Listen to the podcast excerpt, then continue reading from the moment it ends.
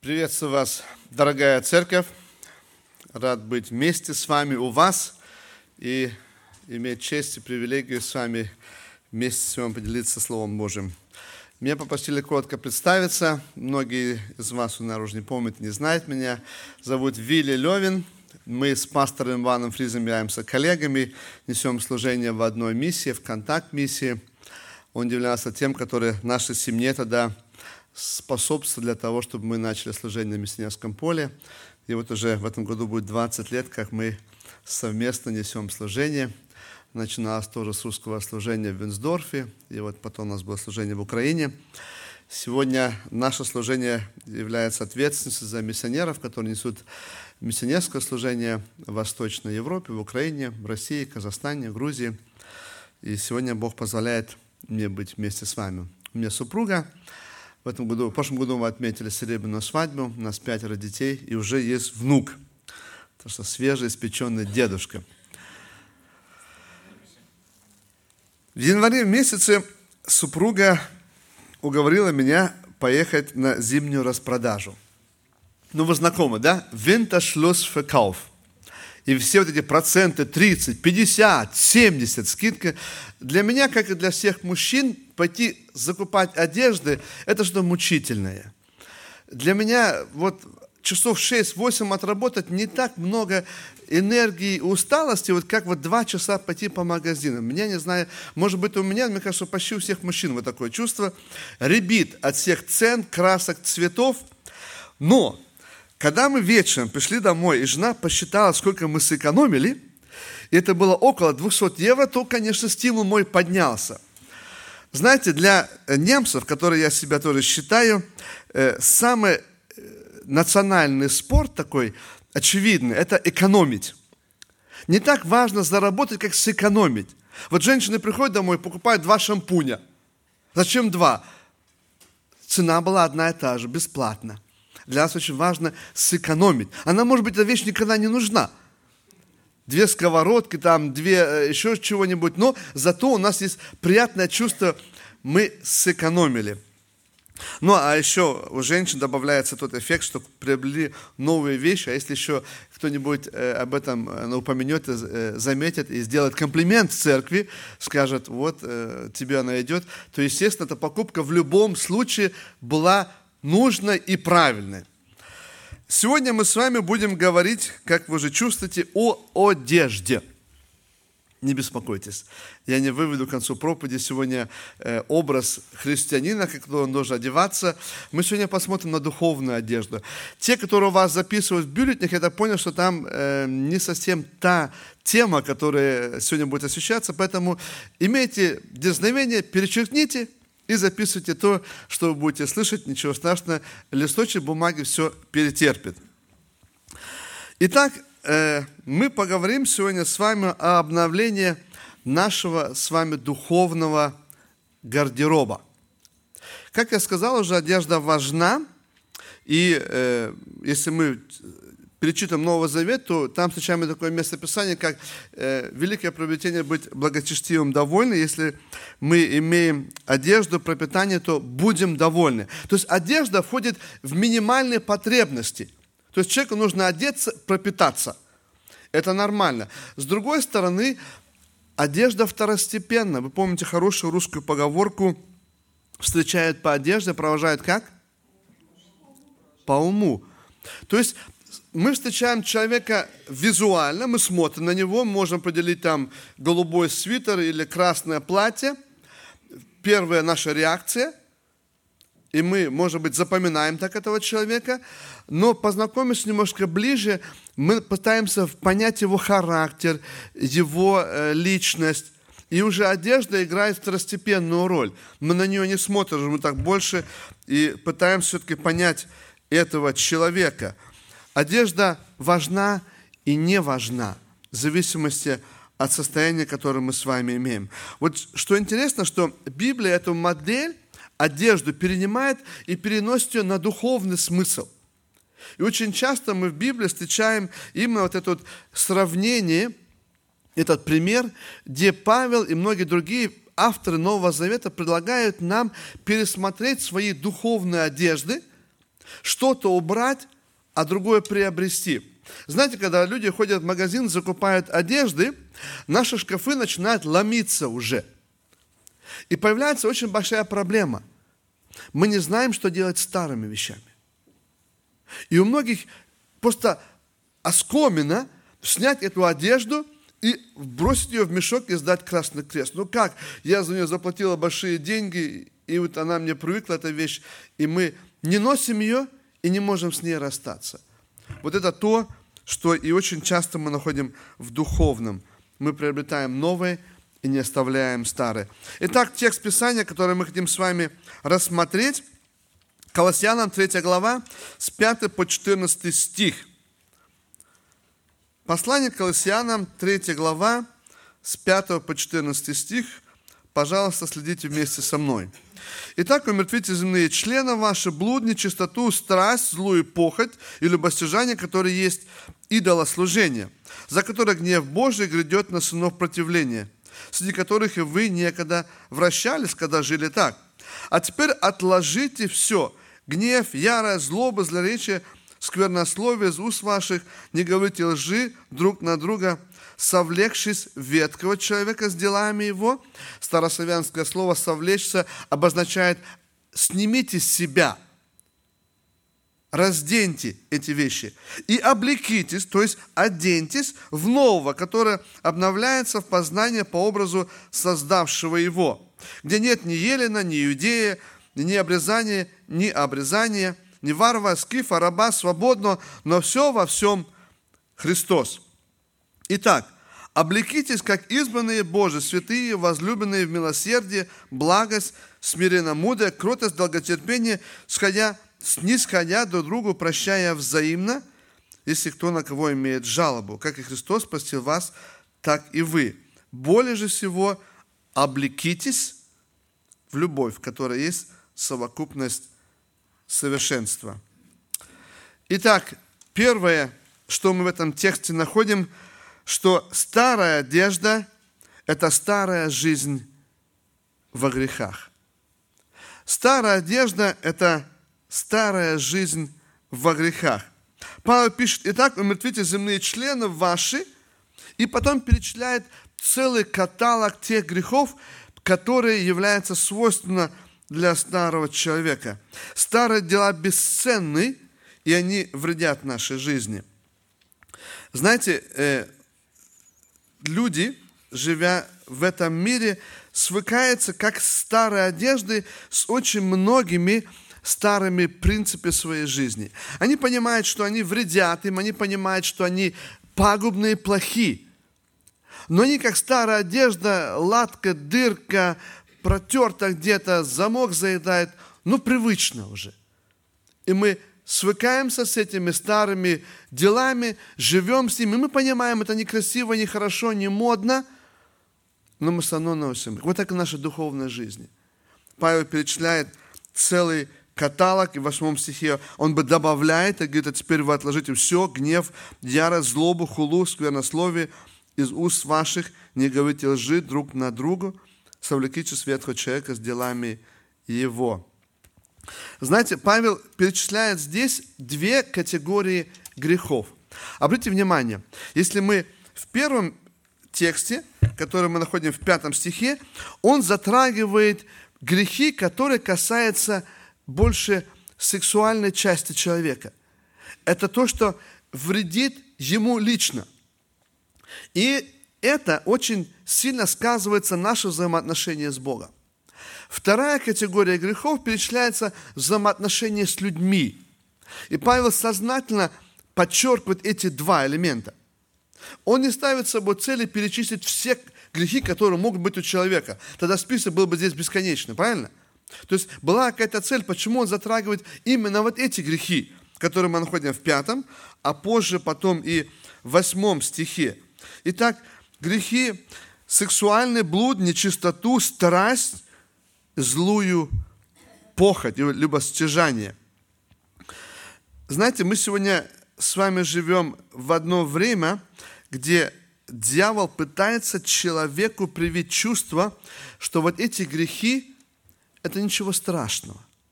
Это раньше, старомодно, когда было, людям нужно было жить в сознательном браке, расписывать. Сегодня можно просто сойтись вместе и жить. Сегодня можно даже попытаться пол поменять. Сегодня ведется к тому, чтобы искоренить понятие матери и отца, мальчика и девочки и многие других вещей. И мы должны одно понять, что это все происходит, потому что дьявол хочет разрушить то творение, которое создал Бог от начала, когда створил человека и мужчину и женщину. Он хочет, чтобы не было никаких больше божественных следов. Убрать это все, стереть. И этим самым люди восстают сознательно против Бога, этого не понимая. И дьявол это делает сознательно. И Павел говорит, отбросьте это все. Оставьте это. Не помышляйте об этом даже. Эти вещи, которые разрушают образ Творца в вашей жизни. Знаете, меня поражает, я часто бываю в Украине, в России, и вот там идет интересная пропаганда. Э, я могу слово так и назвать. Там складывается впечатление, что в Германии все гомосексуалисты, и у всех поменена ориентация. Мне часто приходится там извиняться, говорить, у меня все нормально. Это серьезно так. Психологи э, вычислили, что в Германии примерно полтора до двух процентов людей, которые склонны к определенному э, тенденции, э, что касается именно гомосексуализма. Средства массовой информации, те, которые смотрят здесь в Германии, читают, складывается впечатление, что где-то половина населения были бы готовы поменять пол. То есть 2% на самом деле, а нам преподают такое ощущение, как будто здесь половина общества. Там, читая средства информации, газеты, смотря телевизор, такое ощущение, что в Европе 80-90% все страдают. Знаете, почему это делается? Для того, чтобы увлечь от своих грехов. В России и Украине самое большое количество разводов, самое большое количество наркоманов и э, людей, женщин легкого поведения, и те, которые болеют СПИДом. Дьявол всегда пытается убрать от наших проблем и показать проблемы других.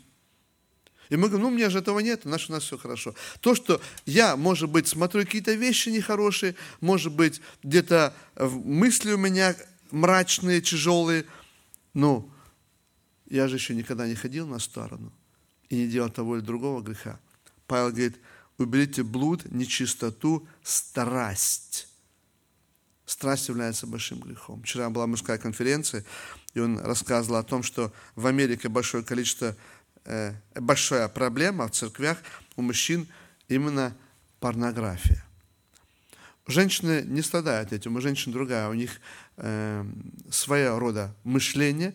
Они очень часто любят различные сериалы, мыльные оперы, которые расписывают идеал и чистоту красивого брака, и в котором постоянно измена. Вы все знаете эти сериалы, которые предлагают нам извращенный образ. Дьяволу без разницы, как нас совратить, ему главное нас увести от истины. Что интересно, что в этом же каталоге грехов Павел приписывает и любостяжание, или э, другой перевод говорит злую похоть. Что интересно, который есть идолослужение, или другой перевод говорит жадность, которая подобна идолопоклонству. Интересно, да? Он перечисляет целый ряд э, грехов, которые касаются плоти, а потом раз и переходит к жадности – или к любостяжанию. И добавляет, это является идолом поклонством. Идолопоклонство в Ветхом Завете было самым большим грехом. За это э, искоренялись целые семьи, целые народы, за то, что они поклонялись чужим богам. Сегодня мы поклоняемся Мамоне. Как я уже сказал, мы отдаем деньги, мы готовы сэкономить, мы строим большие дома – мы покупаем дорогие машины. И, казалось бы, ничего против этого нельзя э, укорить кого-то, правда? Мы же сами заработали эти деньги, мы сами распланировали, отдали. Но христианство на Западе, друзья мои, и я не исключаю ни нас, ни вас, из этого. Мы все подверглись этому вирусу. Мы стали жить для себя. Мы недовольствуемся очень больше малым. Пропитание, одежда, этот минимум, о котором я говорил в самом начале, он для нас уже давным далеко остался там. Сегодня нам жалко людей приютить, принять на ночь, потому что нам нужно будет двух детей сложить в одну комнату. Вы что? Для них это будет душевная травма. И многих других вещей.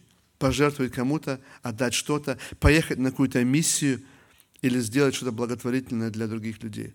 Мы теряем эти простые, элементарные христианские качества – Дьяволу не обязательно из нас делать блудников, прелюбодеев. Он говорит, хорошо, если у вас в телесном все чистота, хорошо, тогда я вам дам другое, жадность. Ну, мы не называем это, конечно, жадность. Что интересно, за первое я видел массу церквей, которые исключают людей из церкви. Ну, это очевидно. За второе не видел ни одного случая. Ни разу не видел, чтобы человека исключили за жадности из члена церкви. Ни разу. Павел пишет, это идолослужение, и это самый большой грех. Поэтому Бог и наказывает очень часто своим путем, потому что видит, что церковь к этому относится равнодушно. И вторая сторона, мы здесь видим, что взаимоотношения с людьми, грехи разрушаешь наши взаимоотношения, гнев, ярость, злобу, хулу, сквернословие, уст наших, ложь. Можно было остановиться на каждом из этих атрибутов и много о них говорить.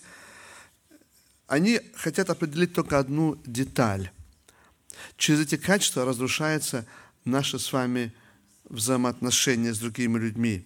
Кто хочет быть человеком, кто гневлив? Разве вам нравится быть с кем-то, кто раздражается? У которого восплескивает ярость? Или который говорит вам злые слова? Те, которые ругаются, сквернословят или обманывают. Все эти грехи отталкивают нас друг от друга. И давайте теперь посмотрим, какие у нас взаимоотношения с другими людьми, и что стоит между нами и теми, с которыми мы перестаем общаться. И обязательно один из этих атрибутов, которые мы только что прочитали, из грехов, становится между нами – и общество, в котором мы с вами живем, и мы возвращаемся опять же к благосостоянию, позволяет нам жить без других. Знаете, когда раньше мы жили бедно, нам нужно было мириться и находить общий язык. Потому что жене без мужа нереально было прожить. Она была обречена на, на самую нищую жизнь.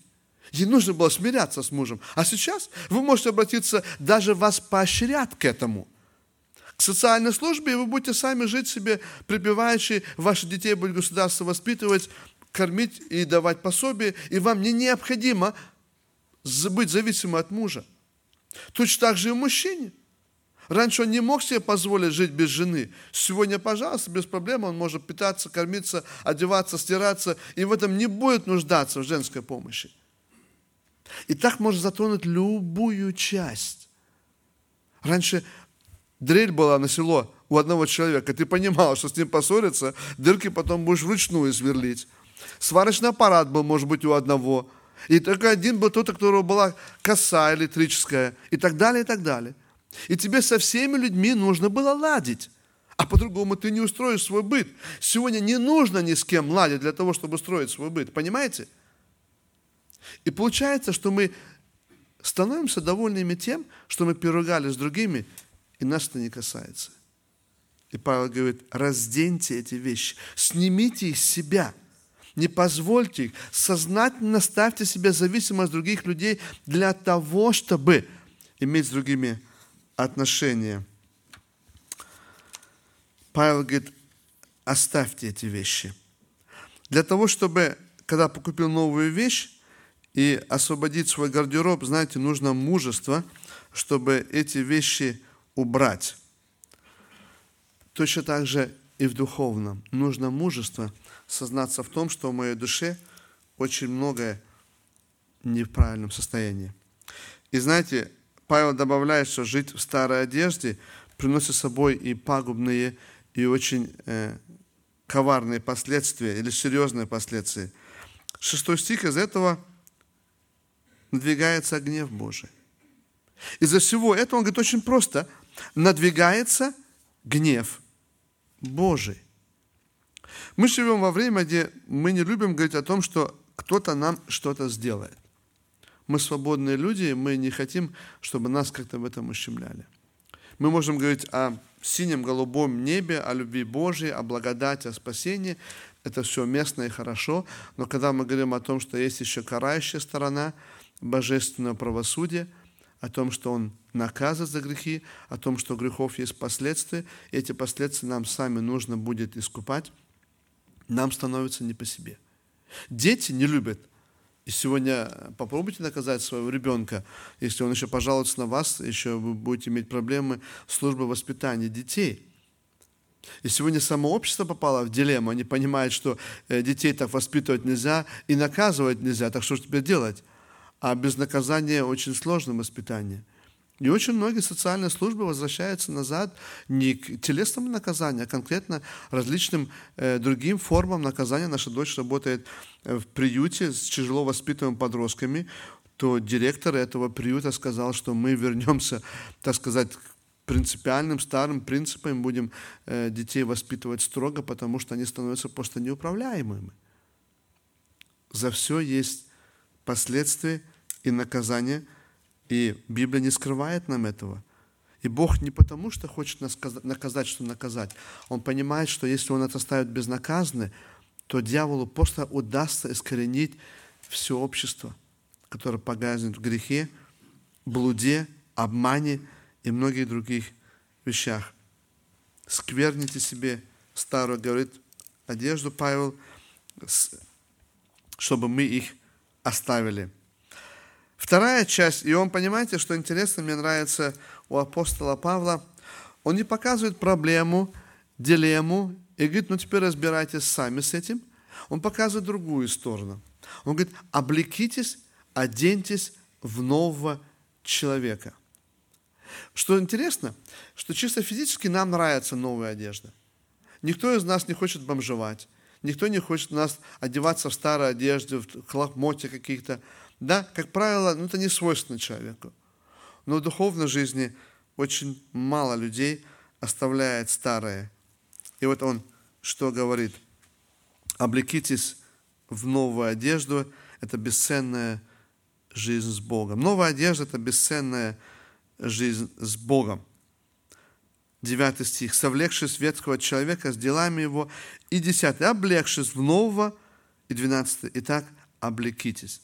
Старое славянское слово, как я уже сказал, одевая, означает не просто не, не что иное, как оденьтесь в нового человека, приобретите новую одежду.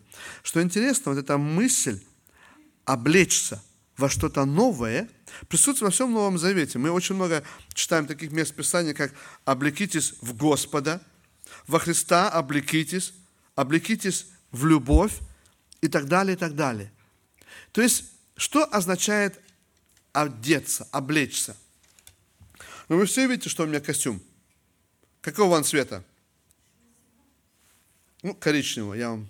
Галстук видите? Видно цвет на нем, какой он есть? Понимаете? Когда Павел говорит, оденьте новое, оно становится для всех очевидно и видно. Мне не надо всем говорить, у меня синий галстук, у меня синий галстук, или коричневый галстук с синими полосками. Вы все его видите. Мне не нужно хотите говорить, друзья мои, я люблю вас, или, друзья мои, я добрый, друзья мои, я не обманываю. Либо это во мне видно, либо это во мне не видно. И вот Павел почему применяет этот оборот речи? Оденьтесь в нового человека чтобы для всех стало очевидно, что вы стали новый человек. Наш сын, студент, устроился на одну подработку, где ему нужно было специально приобрести одежду. Знаете? Потому что фирма говорит, если мы приезжаем куда-то, чтобы все видели, что вы что? Принадлежите к нашей фирме. То есть это очевидно. Ему не нужно говорить, я вот этого сервиса, я от этого сервиса. Нет, он видно, вот он вся форма. Их 15 человек стоят, и все видно, что они с этого сервиса приехали. И ему никому не нужно говорить, что они приехали с этого сервиса. Вот так и Павел говорит, если вы стали христианином, Вам не надо ходить по Лихтенбергу, по Шпандау или по Хеллерсдорфу и говорить, я христианин, я христианин. Или вашим соседям звонить дверь. Вы живите так, чтобы все люди увидели, что вы что? Новый человек. Или вы ходите всем говорите, что вы новый человек. Они говорят, что это контраст. Вроде одежда старая, но точно вижу, что старая одежда. А говорит, что новая. Да нет, старая, вижу, что лохмотья старые. То есть он оскорбляет, блудит там, обманывает, а говорит, что ходит в церковь. Ну, какое-то странно получается. Павел говорит, оставьте старые, оденьтесь новое. Новая одежда – это новое положение. 12 стих. «Итак, облекитесь, как избранные Божии, святые и возлюбленные». Итак, облекитесь, как избранные Божии, святые и возлюбленные.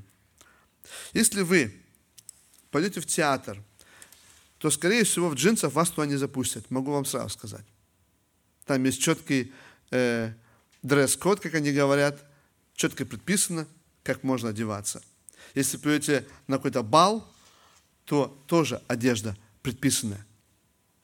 Мы не любим, когда предписывают, но так она есть. В обществах, где люди уважают себя, четко предписана форма одежды. Секретаршам предписывают, как им нужно одеваться в министерии. Даже те из партии зеленых, которые позволяли себе бесхалаберно там в футболках выйти за пульт, становясь министрами, одевали галстук и, и костюм, потому что никто с ними не считался, на какую они приедут встречу. Но не можешь ты по-другому делать этого. Или ты в новом положении, значит, ты в новой одежде. Все, точка. Павел говорит, вы стали избранными и возлюбленными. Все. Соответственно, теперь и духовно ведите себя. Вы не можете жить по-старому и говорить, мы теперь принадлежим к элите Господне. Избранные Божии. Мы себе даже часто не представляем, что обозначает быть избранным Божиим. Представляете, вот приезжает сейчас какая-нибудь знаменитость и из нашей среды избирает кого-то из вас. Например, министр, и говорит, я хотел бы вот с вами сделать интервью, и чтобы вы мне рассказали о том, как вы переехали с России в Германию. И у вас такая честь, меня избрали, меня спрашивают. Ведите себя как те, которых Бог избрал. Для нас очень часто мы настолько это ничтожно к этому относимся. Нас избирает сам Бог. И более того, он говорит о том, что вы являетесь святыми, то есть людьми без греховного состояния, и людьми те, которые получают божественную любовь.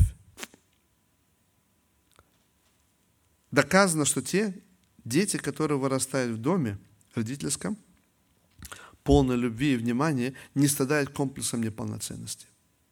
И наоборот. Там детей с детства забивали, туркали, подзатыльниками воспитывали и многими другими способами, у такого ребенка всегда будет комплекс. Он себя чувствует недооценен, неспособным. Кстати, на конференции тоже затрагивалось. Дети вырастают такими, в такой мере, как им было проявлено любовь. Бог нас любит, и Он говорит, я люблю вас. Вы мои избранные, вы мои святые и возлюбленные. Он нас делает чистыми. Он говорит, вот у вас все это было. Блуд, любостяжание, у вас были пороки.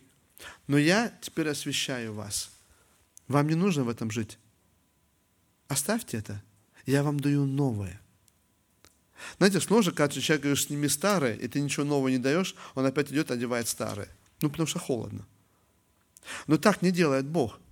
Бог говорит, ты оставь старое, а я тебе даю новое, оно намного лучше. Не нужно к старому возвращаться. Я тебе даю любовь, я тебе даю признание, я тебя избираю, и я тебя освящаю. И ты можешь теперь жить со мной, пользоваться всеми теми услугами.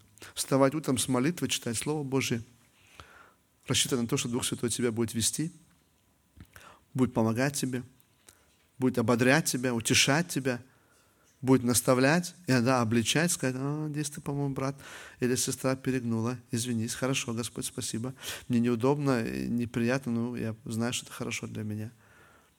Бог направляет, и ты можешь постоянно ему об этом говорить. Какая привилегия. Мы раньше этого не имели.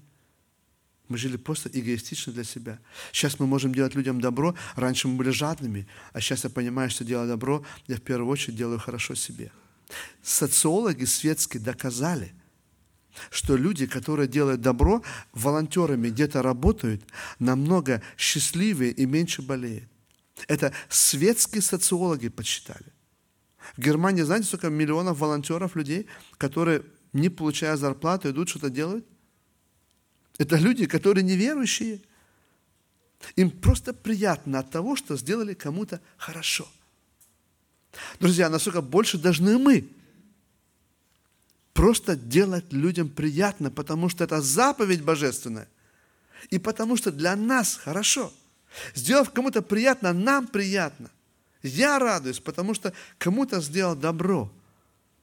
Мы в этом можем жить. Это парадигма, это полностью перемена мышления.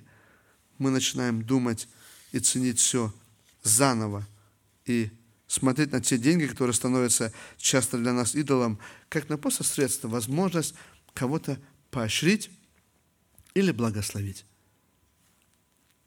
Каждый может получить эту новую одежду. Для меня эта новая одежда, она вот такой бесценный дар, и мы вот читаем в стихе 11, где нет ни елена, ни иудея, ни обрезания, ни необрезания, варвара, то есть человека, который был э, язычником, скифа, раба, свободного, но все во всем что? Христос нету ни национальных разделений, ни социальных разделений, нету половых разделений. У Бога каждый человек имеет шанс получить вот тот дар, о котором я только что говорил.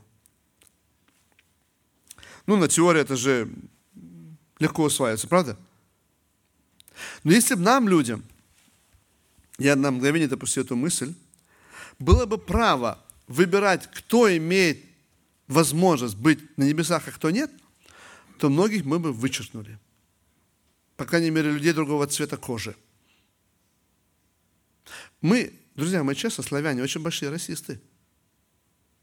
Мы себе не можем позволить, что те или другие тоже могут уверовать в Бога и будут вместе с нами быть в одной церкви. Вы что, они же не говорят по-русски. Это еще похоже на обезьяну. Но это так. Мы грешим. Мы считаем, что мы достойны тех благословений, быть людьми, которые прощенные, получают любовь, а другие нет. Ну, пока не в смысле, если да, то не с нами. Вот как у евреев было, там было, для евреев был зал и для других, вот там как бы придворье. Ну, так мы примерно понимаем рай. Вот тут мы правильные, хорошие, а там вот те, которые остальные. Наша дочь год назад нам преподнесла сюрприз. Говорит, я познакомился с молодым человеком. Я говорю, хорошо. Э, первый, естественно, вопрос, он верующий, да, он тоже любит Господа. Я говорю, ну, мотив вас, вы молились, да, мы молимся о том, что Бог. Она говорит, ну, есть одна проблема. Я какая проблема? Ну, она говорит, не проблема, ну, один нюанс. Я говорю, в смысле? Ну, и как у отца мне, естественно, сразу, может быть, там разведенный, может быть, там еще что-то, да. Э, он с Африки. Я говорю, в смысле с Африки? Ну, я думаю, хоть такого цвета, да, вот такого что-то. Там, мама русский, дедушка, э, мама белая, дедушка белая, а там где-то какая-то кровь африканская чуть-чуть. Да нет, он говорит, э, черный. Я говорю, как черный? Ну, говорит, вот, ну, совсем черный фотографию показывают, а там, ну, не видно ничего, просто черное. И знаете, до этого Бог мне послал один стих из Библии, который я не понимал, почему постоянно он крутится в моей голове. Из Деяния апостола, 10 глава, э, Петр приходит в дом Корнилия и говорит, что вижу, что Бог не лицеприятен, что в каждом народе есть те, которые угодны Ему. У Бога нет лицеприятия. Друзья, у нас есть. И я так был благодарен, что Бог не облил меня холодной водой, а к этому подвел меня потихоньку, дал вот эту благодать, а у нас еще один брат э, бросил вызов и сказал, наша церковь занимается курдами, и уже есть несколько семей, которые покаялись. Он говорит, если вы хотите проверить свою любовь к курдам, то задайте себе один вопрос. Готов ли я отдать свою дочь замуж за курда или своего сына жить на девушке из Курдистана? я так подумал, о нет, только не это. Думаю, я не против, чтобы они были в нашей церкви, я не против, чтобы они и здесь и каялись, и мы будем и, и, и, и танцы с ними, они же за пальцы берут вот так вот, да, и танцы танцуют там. Ну, я готов на много, но вот отдать дочь и сына как-то, ну, не знаю, что-то мне так. Через пару месяцев Бог нам посылает вот такое. Знаете, у Бога нету лицеприятия. Я не говорю о том, что это просто – и мы видим, что это сложно. Им нужно преодолевать целую массу культурных барьеров, и мы об этом открыто разговариваем. Но я понимаю, что Бог, Он тот, который создал всех людей, и Он одинаково всем дает все. Новая одежда дается всем без ограничений. Новая одежда дается, дает полноценную жизнь с избытком – 12 стих. «Итак, облекитесь, как избранные Божии, святые, возлюбленные в милосердие, благо, смиренномудрие, кротость, благотерпение, снисходя друг другу, прощая взаимно, если кто на кого имеет жалобу, как Христос простил вас, так и вы. Более всего облекитесь любовь, которая есть совокупность совершенства». Приятно, да? Вот представьте себе, эм, церковь просит, в другую церковь вы туда переходите, и просят вашу церковь, чтобы дали небольшую характеристику. И вот пишет, что вот сестра Людмила, очень милосердная женщина, всегда э, благосклонна другим, никогда не откажет, смиренная такая, никогда не будет гордиться, человек кроткий, долготерпение. Вот ее там оскорбили, она не зашла, э, простила. Вот. И вот всегда такая она любвеобильная женщина. Ну, приятная характеристика, правда? Ну и братьям то же самое. Хочется такое слышать. Друзья мои, мы хотим, чтобы о нас так сказали? Конечно, хотим. Я часто бываю на день рождениях, и в моем возрасте, уже когда под 50, люди становятся сентиментальные, они любят, чтобы они что-нибудь сказали, и вот стоит свободный микрофон у пастора нашей церкви, и выходят другие и говорят приятные вещи. Потому что приятно. Человек прожил 30 лет служения, если бы он не оставил доброго следа, то какой же он пастор? Такой же он служитель. Нам нравится, когда нам говорят, у тебя есть вот эта новая одежда. Она видна. Тебе не нужно о ней говорить, она очевидна. Она четко, она просматривается. И очень часто мы живем так, что перечеркиваем, чтобы о нас так сказали. И вот мы хватаемся за ту старую одежду, заветшавшую, халат с дыркой – да, здесь домохозяйка, я никого не хочу лично, я не знаю вас, поэтому могу это свободно говорить. Они в доме ходят в халате, он же протертый давно, ну удобно такой, бабушка еще подарила его. Но иногда нужно его оставить. Потому что дырка уже, потому что старый уже, в пятнах весь. И одеть новый. Халат еще не страшно носить, но если у нас духовные привычки такие. И у нас бывает так. Но зато делает добрые дела. Да, человек раздражается часто, оскорбляет, но зато делает добрые дела. Одно перечеркивает другое. Очень просто. Если нет гармонии в нашей одежде, одно перечеркивает другое. Павел говорит, снисходите друг другу и прощая взаимно. Мне кажется, что на фоне того, что я говорил в начале по поводу взаимоотношений, очень трудно нам сегодня прощать. Поправьте меня, если я заблуждаюсь, или, может быть, это только моя личная проблема. Простить человека, простить до того, чем он попросит у тебя прощения. Попросить и начать молиться за него. Сегодня очень много людей страдают с очень многими болезнями, давлениями, сахаром и другими болезнями. Могу сказать только по одной причине. Потому что в сердце своем носят непрощение, злость, и ненависть. Библия предлагает нам расстаться с этим, чтобы в мире было сердце, чтобы здоровье было хорошее, чтобы давление не мерить, чтобы сахар не скакал, и чтобы ночи были спокойными. Прощайте друга. Недавно меня публично в одном совещании так очень дерзко отдернули. Естественно, в голове у меня, как у любого мужчины, начинается диалог, да? Вот я бы ей бы сказал бы вот это, вот, а потом бы вот это, потом вот это. Ну, вы понимаете, о чем я. Вот. И потом мне Бог в одном посте молитвы буквально через несколько дней открывает, что проблема не в этой ситуации, проблема в том, что ты не можешь простить. Выговори слух и скажи, я прощаю. Господь, дай мне силы, чтобы я простил. И в мир такой вдруг сердце наступил, и ничего не поменялось, ситуация не поменялась, тот человек остался, я остался, рана осталась. Но вдруг в сердце появился мир. Мысли больше об этом не крутятся, и ты спокойно можешь оставить. Вопрос примирения еще не произошел. Со мной мне потом пришлось встретиться с этим человеком, объяснить, что произошло, почему я был недоволен и считаю, что это был нехристианский поступок. Это все следствие. Об этом и нужно делать и говорить.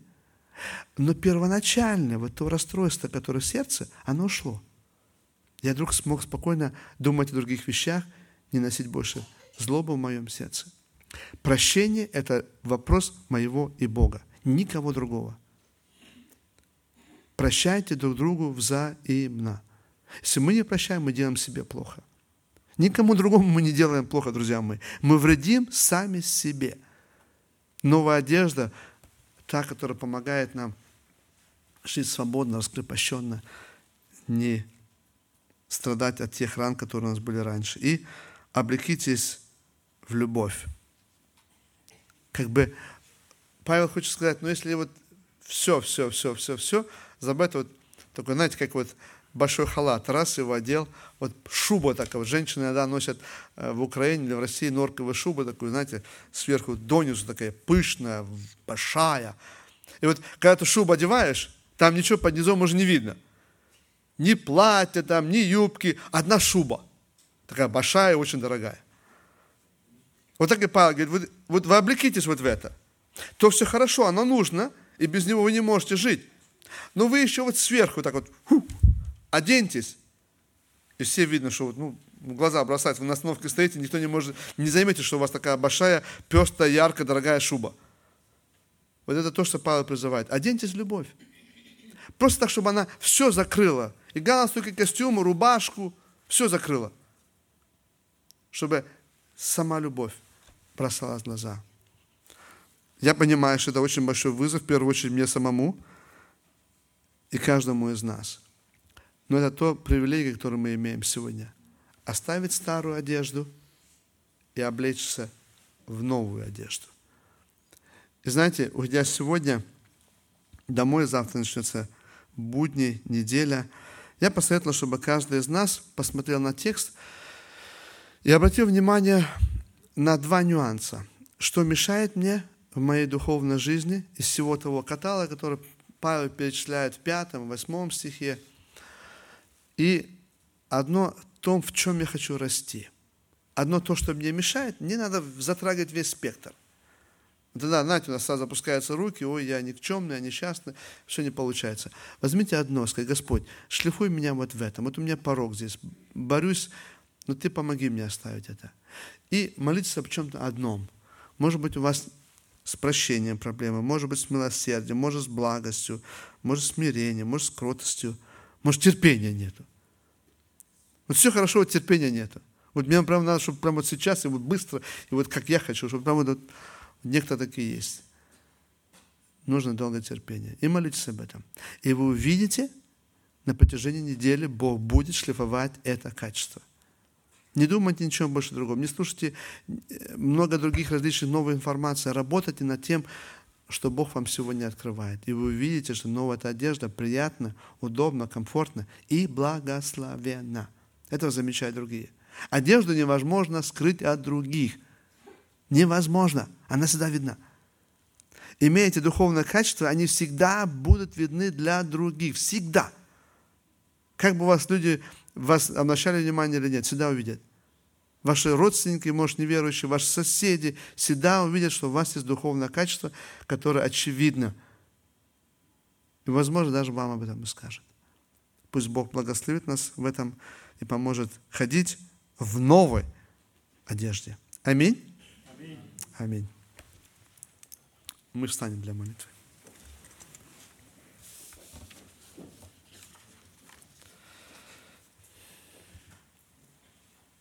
Очень небесный, мы благодарим Тебя, то, что Ты открываешь нам Слово Твое, которое обличает и которое назидает нас.